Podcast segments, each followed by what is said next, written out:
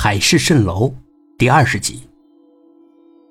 导师很少夸奖人，就算是中央领导来研究所视察，他也冷着脸，他不会轻易说谁的好。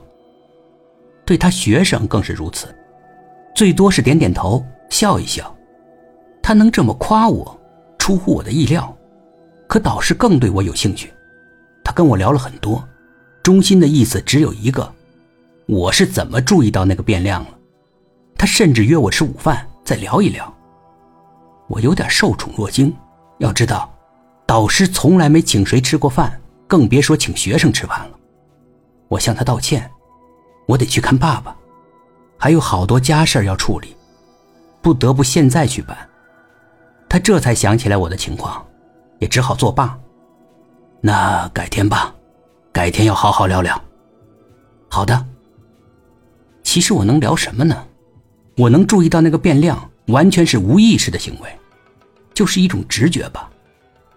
从导师的办公室出来，我发现，我跟以前是不太一样了。我看到的一切似乎更生动一些。比方说，地铁里那个站姿奇怪的漂亮女人，我看了一眼就知道她为什么那样站。她的丝袜炸线了，而这个女人大概是个完美主义者。特别注意自己的形象，他只好摆出那个姿势，不让别人看到他那有瑕疵的丝袜。我平时是个书呆子，目光呆滞，观察力确实没这么敏锐，尤其是对女人，我更是不懂了。这是怎么了？似乎观察力、智商都不太一样了，真不一样，有明显的感觉。一见到老爸，我就想问问老爸，这些怪事儿到底是怎么回事儿但是二姐已经来了，她到的比我早。二姐在那，我怎么也开不了口，这真是奇怪。二姐注意到我特别之处，你怎么了？我笑笑，没什么可说的。她走过来，用手搭在我脑门上。没事儿啊，你的体温也正常啊。嗯。那你哪儿不舒服呀？我就是心里不舒服，堵得厉害，又搞不清楚状况，一头雾水的。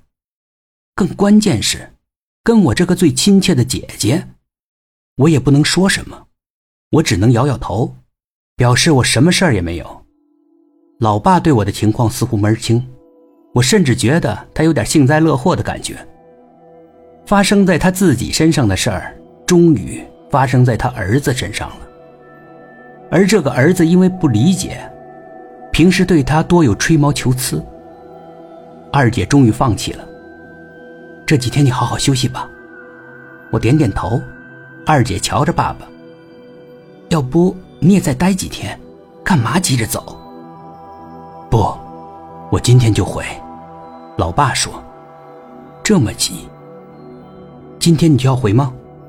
我问老爸，老爸却反问我：“你不回吗？”